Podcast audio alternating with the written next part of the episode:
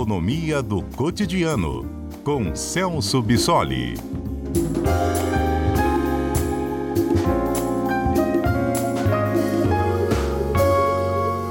Professor Celso Bissoli, boa tarde. Boa tarde, Johnny. Boa tarde a todos. Hoje nós estamos falando de uma quarta-feira aqui no cotidiano, uma quarta-feira comum.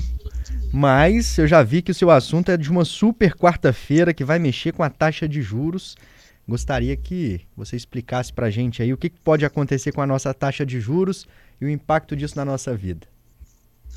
Bom, Johnny, é, essa quarta-feira está sendo classificada como uma super quarta quando a gente tem dois eventos acontecendo simultaneamente. Aqui no Brasil, a definição da taxa Selic pelo Copom, pelo Banco Central, e nos Estados Unidos, o Banco Central americano também definindo a sua taxa de juros. Então, hoje, dia 20 de setembro, é uma super quarta, né, em que a gente tem essa dupla definição de taxa de juros. Na verdade, nós já tivemos parte dessas informações, porque nos Estados Unidos o Banco Central manteve a taxa de juros inalterada no patamar entre 5,25 e 5,5% ao ano, e agora nós estamos esperando o nosso Banco Central divulgar a informação sobre a nossa taxa de juros, que deve sair lá por volta das 18 horas.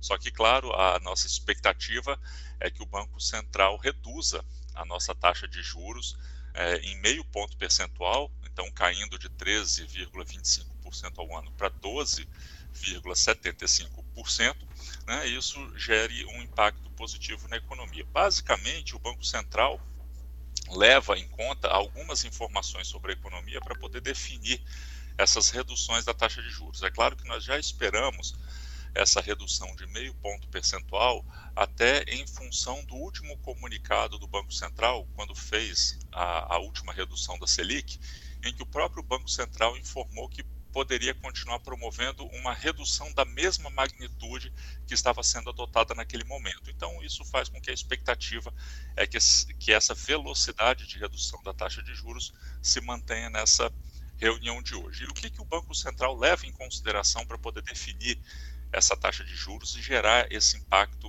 aqui na nossa vida? Basicamente, nós temos quatro grandes fatores que o Banco Central está sempre de olho.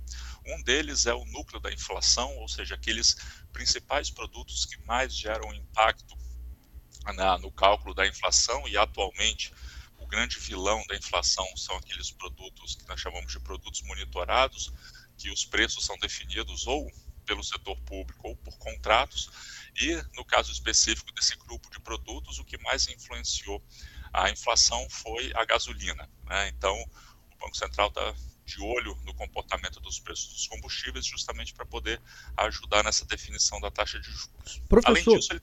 é, perdão, Sim. pode complementar, por favor. Não, basicamente os outros itens que o Banco Central leva em consideração são o, também o índice de difusão, que é basicamente a quantidade de produtos na economia que, estão, que está sofrendo a alteração de preços. Então, atualmente, nosso índice de difusão está em 53%, o que significa que mais da metade dos aproximadamente 400 itens que são pesquisados para o cálculo do IPCA apresentaram uma elevação de preço, né, mas esse índice de difusão tem caído um pouco, que é um fator positivo para o Banco Central.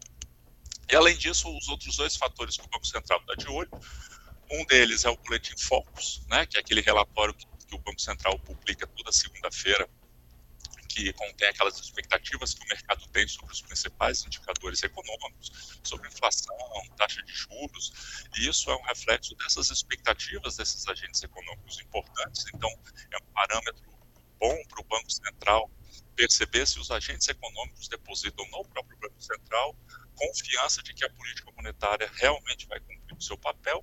E, por fim, né, no nosso caso específico, também a gente está de olho na cotação do petróleo, porque o preço desse produto, claro, tem um impacto muito grande nos combustíveis e em todos os outros produtos da economia que dependem das, de energia é, para ser transportado e para ser produzido, e isso tem um impacto importante no IPCE, IPCA. Então, olhando para esses quatro fatores, o Banco Central vai tomar a decisão que a gente espera que seja de redução de meio ponto percentual.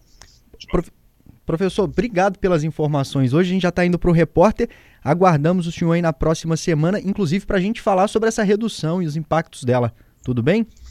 Tudo bem, sem problema. A gente conversa na próxima quarta.